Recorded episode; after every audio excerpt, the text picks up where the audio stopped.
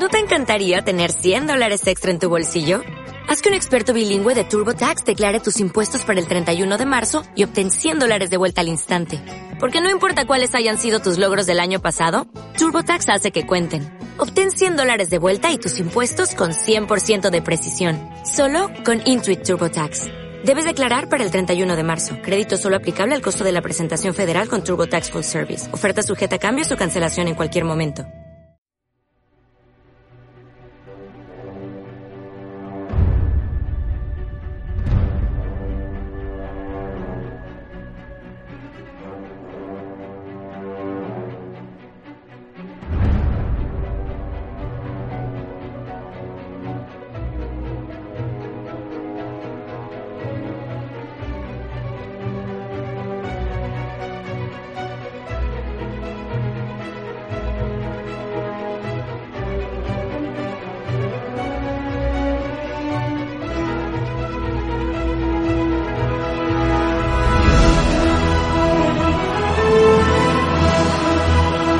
Hola viajeros, aquí comienza un nuevo programa de radioviajera.com dedicado a acercaros a esos lugares del mundo donde podréis conseguir bonitas fotografías. Soy Gema de viajandoconmicámara.com y hoy vamos a seguir hablando de nuestro país y le vamos a dedicar el tiempo a una localidad que se encuentra ubicada en una preciosa comarca que lleva su mismo nombre. Todos vais a saber cuál es, sin necesidad de que os lo diga, solamente vamos a escuchar su himno, aunque os lo voy a poner sin letra porque si no va a parecer que estoy grabando el programa en altísimas horas de la mañana y además con una copita de más.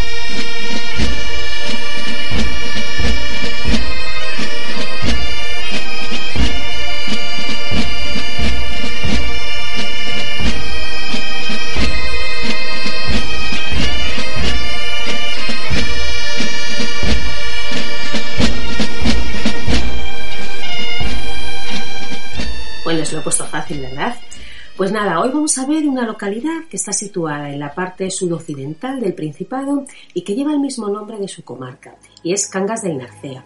Es la capital de este bonito concejo y yo la verdad es que no entiendo muy bien por qué es una zona poco transitada y quizá bastante olvidada por el turismo si lo comparamos con sitios pues como Cangas de Onís o como Riva de Sella, ¿no? Es una zona eh, que muestra una belleza sin preámbulos, impenetrables bosques de alto valor ecológico, donde podemos ver osos pardos, sudogallos, lobos, nutrias. Hay bellísimos paisajes adornados de cristalinas aguas de arroyos y ríos. Hay unas sencillísimas y airosas montañas que presentan una armonía de proporciones ricas, tanto en formas como en tonos, por supuesto, una inmejorable gastronomía, pero eso sí que es verdad que, lo comparte toda Asturias e incluso todo el norte de España. Pero si yo destacara algo de esta zona, por supuesto sería su gente. Es una población que te acoge, que te ayuda y que te muestra cada rincón de su comarca sin necesidad de preguntar. Yo he tenido la suerte de estar allí durante un par de meses este verano y os puedo asegurar que si ya Asturias me encantaba, ahora ya puedo decir que estoy completamente enamorada de esa tierra. Bueno, como os decía antes, hoy vamos a dedicar nuestro episodio a Cangas del Narcea y también luego nos vamos a acercar a un pequeñito pueblo que está muy cerquita, de hecho se puede llegar paseando, que se le conoce como el Escorial Asturiano porque tiene allí un monasterio súper bonito que hoy es parador, pero bueno, eso lo vamos a ver un poquito después. Ahora os voy a poner una canción que está dedicada a la villa. Ya sabéis que me gusta mucho poner música de la zona para que también conozcáis un poquito su cultura. Esta canción fue curiosa porque estando una tarde en una de las terracitas de un bar de allí de Cangas tomando una cervecita, empecé a escucharla, me sorprendió porque hablaba de la villa pero era un paso doble. Entonces le pregunté al chiquillo que estaba allí de camarero, me dijo que no, que no sabía quién la cantaba, pero un hombre de unos 50 años que estaba sentado cerca de mi mesa me dijo que era una canción que efectivamente estaba dedicada a la villa, pero que era una canción que bailaba mucho en las fiestas. La verdad es que el hombre muy apenado me empezó a contar pues que este año efectivamente no había, no había habido fiestas por el tema del COVID. Al final se animó, se animaron también la gente que estaba un poco alrededor, empezaron a contar cómo eran sus fiestas, cómo eran sus romerías, que lo echaban mucho de menos. Y este queda súper animado y súper gracioso. Me dice, pues tienes que venirte el año que viene porque te va a encantar bailarlo, porque es muy divertido, porque además a que no te atreves a bailarlo conmigo ahora aquí. Claro, yo que soy como soy, que me encanta hablar y que me encanta bailar, digo, bueno, pues claro que sí. Así que volvieron a poner esa canción y no solamente bailamos nosotros, bailaron también la gente que estaba en las mesas de al lado. Fue un momento muy divertido, muy entrañable. Yo me vais a permitir que les dedique a todos ellos este momento porque la verdad es que lo recuerdo con un cariño especial y para que luego digan que los asturianos son fríos y secos, para nada son súper entrañables y de verdad que fue un momento muy divertido que yo lo recuerdo con mucho, mucho cariño. Villa gloriosa de Cangas, regada por el Naratea, rodeada de montañas, las cumbres guardan tu tierra, minera y agricultora, con ambiente acogedor Tienes fama trafitera por tu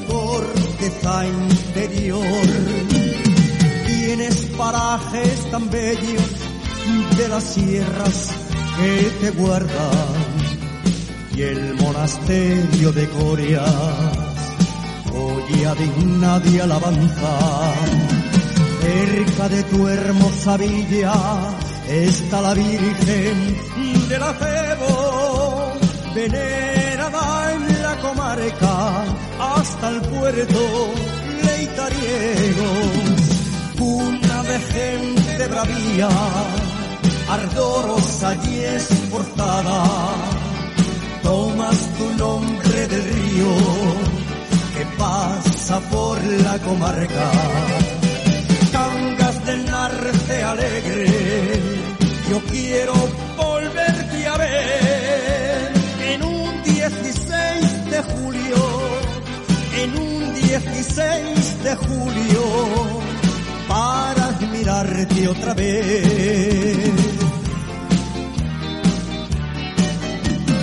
El día de la patrona, Nuestra Señora del Carmen, anda se viste de fiesta para venerar su imagen Situada en la confluencia del río Luiña con el Narcea, la villa conserva una parte de su núcleo histórico que ha sido ampliado con algunas pequeñas poblaciones limítrofes, como por ejemplo la Cortinona, que se han convertido en barrios de la población. Todo ello eh, está conectado por cinco puentes que comienzan por el Puente Roto, por una pasarela peatonal, el Puente Nuevo, el Viejo y ya domina todo el conjunto el Puente Colgante. Uno de sus barrios más emblemáticos es el de Ambas Aguas, o también conocido como Entre Ambas Aguas, que está rodeado en sus dos terceras partes por el río Narcea y por su afluente. La capilla del barrio, dedicada a la Virgen del Carmen, eh, es la patrona de la cofradía de los artesanos de Cangas y despierta un gran fervor popular. En su honor se celebra el acontecimiento más mediático del año, que es denominado como la descarga, tiene lugar durante las fiestas del Carmen y de la Magdalena el 16 de julio. Si habéis escuchado la canción, lo dice, ¿vale? Cuando la imagen de la Virgen alcanza el puente romano, situándose bajo la Gidolina, se produce la tirada de los miles de voladores con los que los cangueses homenajean a su patrona. Esta capilla fue reedificada entre los años 1725 y 1745, presentando una nave única con previsterio de gran altura y techo abovedado con aristas. Frente al santuario, que está protegido durante el año por una tapa de fundición, se encuentra el hoyo donde la noche del 28 de junio se planta lo que se conoce como el arbolón. Es un árbol que, según la tradición, debe ser robado por los mozos del pueblo para plantarlo frente a la capilla teniendo que superar la altura del campanario. Al lado se puede ver uno de los grandes emblemas de la villa, que es su conocidísimo puente romano, pero que realmente es de origen medieval. Aunque ha sufrido varias modificaciones, su estructura actual es del año 1687, según se mostraba en una inscripción situada en uno de los sillares del mismo, que fue ocultada en la última reparación del pavimento. Aunque en la actualidad solamente el quinto ojo con arco tiene una función hidráulica, el puente consta de cuatro más. Desde aquí vais a conseguir unas fotos muy bonitas, tanto si miráis hacia un lado como hacia el otro, porque vais a ver el resto de los puentes y el resto de las casas así en una ladera de la montaña. Son fotos muy chulas. Si además vais en moto y conseguís colados en el puente como hicimos nosotros, bueno, pues esa foto es realmente espectacular. Cruzando el puente se extiende lo que se conoce como el Prau del Molín, cuyo nombre proviene del gran molino que en el siglo XX fue reconvertido en central hidroeléctrica. Actualmente el espacio es utilizado como piscina al aire libre y frente al molino se encuentra el monumento al tirador, que es un busto en bronce, obra de Félix Alonso Arena. Si ascendéis por la calle Sol Mercau, eh, popularmente conocida como Arrastraculos, y admirando casas con balcones o galerías de madera, se llega a la Plaza del Conde de Toreno, también conocida como la Plaza del Mercado, ya que aquí era donde se celebraba el mercado hace, bueno, pues algunas décadas. Esta plaza está presidida por el bonito pero austero Palacio de Todeno, donde se encuentra el ayuntamiento de la localidad que data del siglo XVII. Al lado de esta se encuentra la casona blasonada del Moreno, que acoge uno de los más famosos bares de la villa. En su cercanía encontramos una pequeña zona verde donde se ubica la figura en honor al minero. No hay que olvidar que esta fue una zona minera por excelencia, ¿no? Eh, este monumento fue inaugurado en 1984 en honor a la durísima labor que realizaban los trabajadores del carbón que tanto sustento económico dio a la localidad en tiempos pasados. Enfrente hay un edificio que a mí me encanta, que se llama el Chalet de Soliso. Es una villa con proporciones realmente armónicas, levantada en el segundo cuarto del siglo XX. Y si se continúa hacia la derecha encontramos el convento de las monjas dominicas, que fue inaugurado en 1931 pero si se gira a la izquierda, hacia donde vamos es hacia el Parque de la Reguerada, y enfrente todavía están las ruinas de un edificio modernista conocido como el Hotel Truitac, aunque luego fue el Hotel Don Piñolo. A raíz de un incendio se destruyó todo el interior, pero su fachada todavía está intacta y se pueden observar las influencias de Mido en estas gruesas paredes de sillería adornadas con manchas de azulejos de colores. Yo intenté un montón de veces entrar, pero nunca lo conseguí. Siempre dejaba ir aparcada la moto. Y sí que es verdad que un día estuve a punto de conseguirlo porque un policía me dijo que, que si me esperaba un ratito podía conseguir que me dejaran verlo por dentro, pero al final, eh, bueno, pues fue imposible y tampoco era cuestión de insistir más. Ya en esta zona lo que encontramos es la calle mayor de la localidad, que es el eje comercial de la misma, su trazado coincide con el que seguía el Camino Real de Letariegos, que es una de las vías comerciales que unía Castilla y Asturias en la época medieval. Aquí, por ejemplo, se encuentra el Teatro Toreno, que fue inaugurado en 1927 y restaurado por última vez en 1998.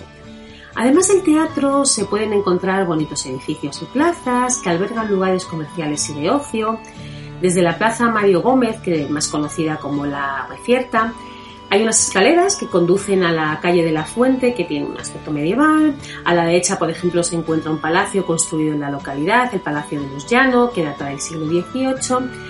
Y en una calle ya más paralela encontramos, bueno, pues tabernas de, mucha solera de la localidad. A mí es una zona que me gusta muchísimo, es toda la parte comercial. Si continuáis hacia abajo, eh, va a dar a la Plaza Mayor, donde se encuentra la iglesia parroquial de Santa María Magdalena conocida popularmente como la Colegiata, que fue construida en el siglo XVII.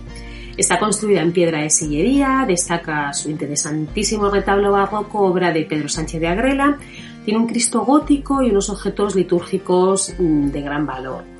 En la misma plaza, si salís por la Plaza de la Oliva, encontramos el Palacio de Omaña, de mediados del siglo XVI, de estilo renacentista, con reminiscencias góticas. Durante unos años fue utilizado como hostal, pero hoy en día alberga la biblioteca y la oficina de turismo y desde ahí se encuentra una de las mejores panorámicas de la ciudad desde el emblemático puente colgante inaugurado en 1972 que lo que hace es que da acceso a, un barrio. ¿no? Esta pasarela está realizada con contrapesos, losas de hormigón, cables de acero que si, bueno, pues que si la atravesáis vas a ver que a veces se mueven es muy gracioso, la verdad, la foto se ha ido ya no tanto del puente, sino de la gente, porque pone unas caras impresionantes, porque no sé, se deben de pensar que se van a caer, ¿no? Esta zona em, vais a encontrar de todo, desde, no sé, peluquerías, restaurantes, bares, una zona muy divertida, a mí me, me gustaba mucho porque los primeros días, pues, pues como no conoces a nadie, pues vas paseando, vas viendo las tiendas y tal. al final, eh, bueno, pues es una, aunque es un pueblo grande, no deja de ser una localidad que para la gente que vivimos como en Madrid, pues claro, es muy pequeñito. Y a mí me encantaba porque, claro, vas paseando por allí, todo el mundo te saluda, todo el mundo te cuenta, todo el mundo te habla. Yo siempre iba a comprar, por ejemplo, pan al mismo sitio y me guardaban cosas, me decían, ay, mira, hicimos ayer no sé qué, nos acordamos de ti y te hemos comprado tal cosa. O a lo mejor pasabas por otra tienda y te decía, mira, he traído no sé qué. Incluso me compré unas gafas en la óptica y cuando pasabas por allí, el señor salía a saludarte. O el del estanco pasabas y te decía, espera, espera, que me voy a salir contigo a fumar un cigarrito. La verdad es que em, todo es bonito en ese pueblo, pero lo mejor, como os decía antes, es la gente, sin duda. Si yo pudiera, si yo supiera cantarte, Asturias verde de montes y negra de minerales.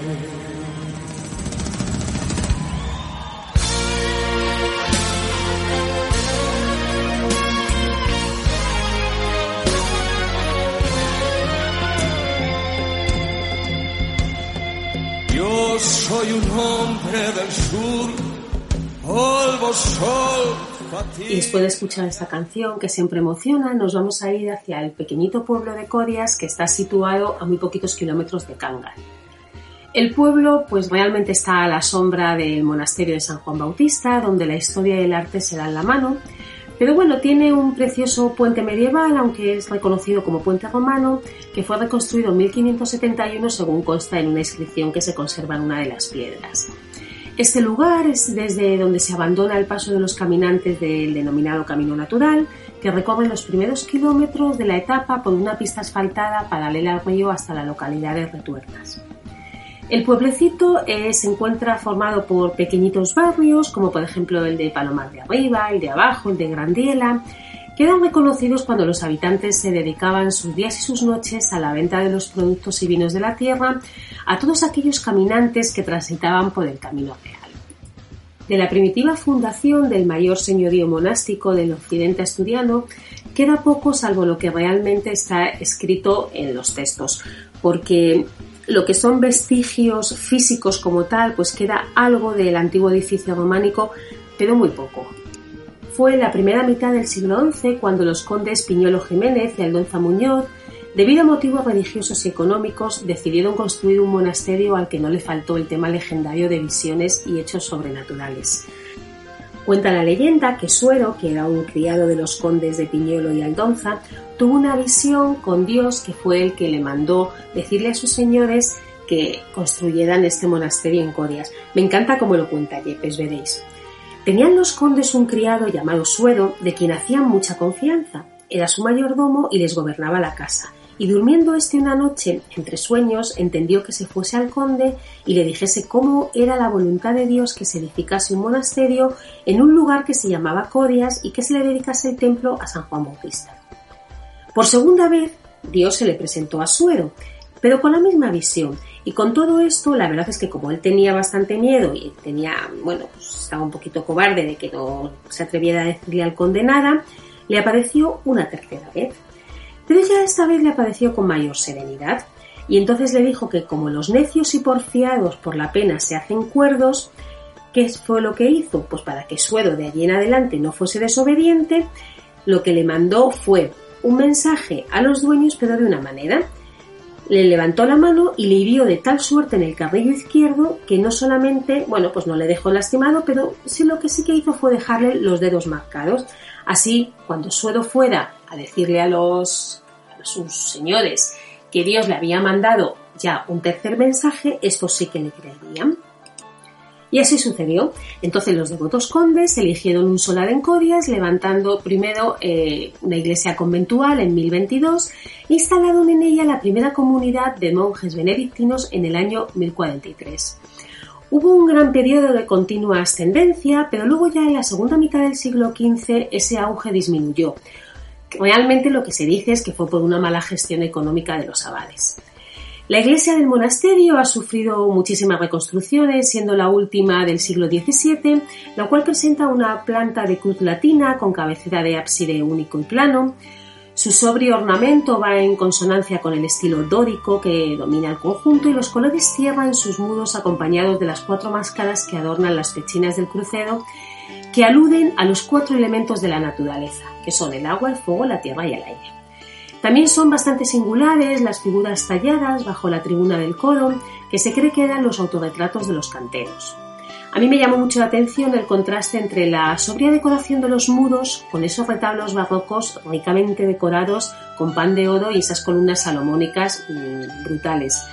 Hay una cosa que no se puede perder nadie, que es el famosísimo Cristo románico, es increíble, eh, su eratismo es brutal, es del siglo XII y es conocido popularmente como Cristo de la Cantonada, donde marca la tradición que el día de la Pascua de Pentecostés los padres den un ligero golpe de cabeza a los hijos pequeños con el fin de evitarles que crezcan con mal genio y además con, bueno, pues con males mentales, ¿no?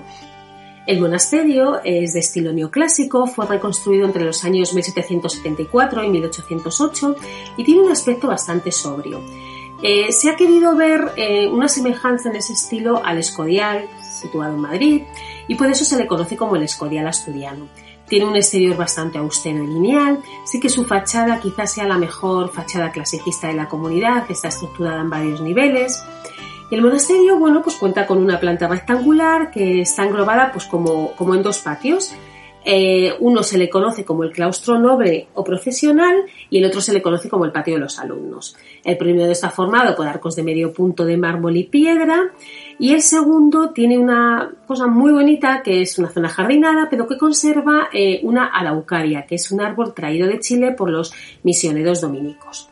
En el centro se sitúa una fuente y el suelo del patio es organizado como en calles longitudinales de diferente color de piedra, reservando unas para caminar y otras para los enterramientos. En el año 1982 fue declarado Monumento Histórico Artístico Nacional y en el año 2005 la mayor parte del monasterio está ocupado por las instalaciones del Parador, aunque todavía se mantiene una pequeña comunidad de monjes dominicos en la sección dedicada a dependencias monásticas. Por eso os comentaba antes que la iglesia no tiene nada que ver con el Parador, con lo cual vosotros podéis ir al Parador, estar alojados allí, ir a tomar algo, pero para la parte de la iglesia hay que concertar una visita guiada que lo podéis hacer allí mismo. El Parador quizás sea uno de los más bonitos del país, a mí me encantó. Eh, cuenta con una preciosísima biblioteca, un spa y unas ruinas arqueológicas en el sótano del mismo que son realmente increíbles. Sí es cierto que se puede ir a tomar algo, pero a estas dependencias no tenéis acceso si no, si no se está alojado o si no pedís permiso para ir. ¿no? Eh, me llamó mucho la atención que cada habitación lleva el nombre de un pueblo de Asturias y en la puerta de cada uno de ellos figura el famoso calzado de madera, las madreñas, que se utilizaban en el mundo rural para combatir el clima húmedo y lluvioso de la región. Y bueno, pues esto lo que hacía era que les permitía transitar ¿no? por esos caminos embagados y campos mojados. A mí me parece que una visita es impresionante, no solamente lo que es la iglesia, sino de verdad que es un sitio súper gustoso para tomarse un café, un té una cervecita tranquilamente. Yo he estado muchas tardes allí conectada con la wifi, trabajando y la verdad es que es, es una auténtica delicia. Y bueno, viajeros, pues espero que os haya gustado nuestro pequeño recorrido por esta localidad y este monasterio. Os animo a escucharnos en radioviajera.com y a bajaros los podcasts a través de las diferentes plataformas. Ya sabéis que a partir de ahora también podéis hacerlo a través de nuestra app.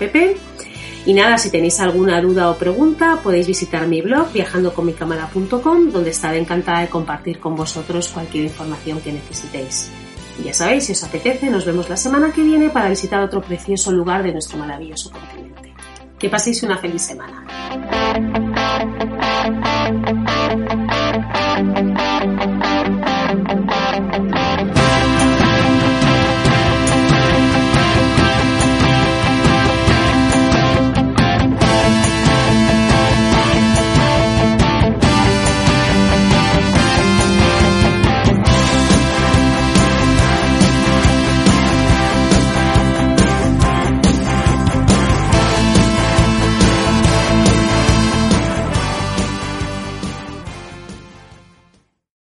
Potencia tu primavera con The Home Depot. Obtén una potencia similar a la de la gasolina para podar, recortar y soplar con el sistema OnePlus de 18 voltios de Ryobi desde solo 89 dólares. Potencia para podar un tercio de un acre con una carga. Potencia para recortar el césped que dura hasta dos horas. Y fuerza de soplado de 110 millas por hora. Todo con una batería intercambiable. Llévate el sistema inalámbrico OnePlus de 18 voltios de Ryobi. Solo en The Home Depot. Haces más. Logras más.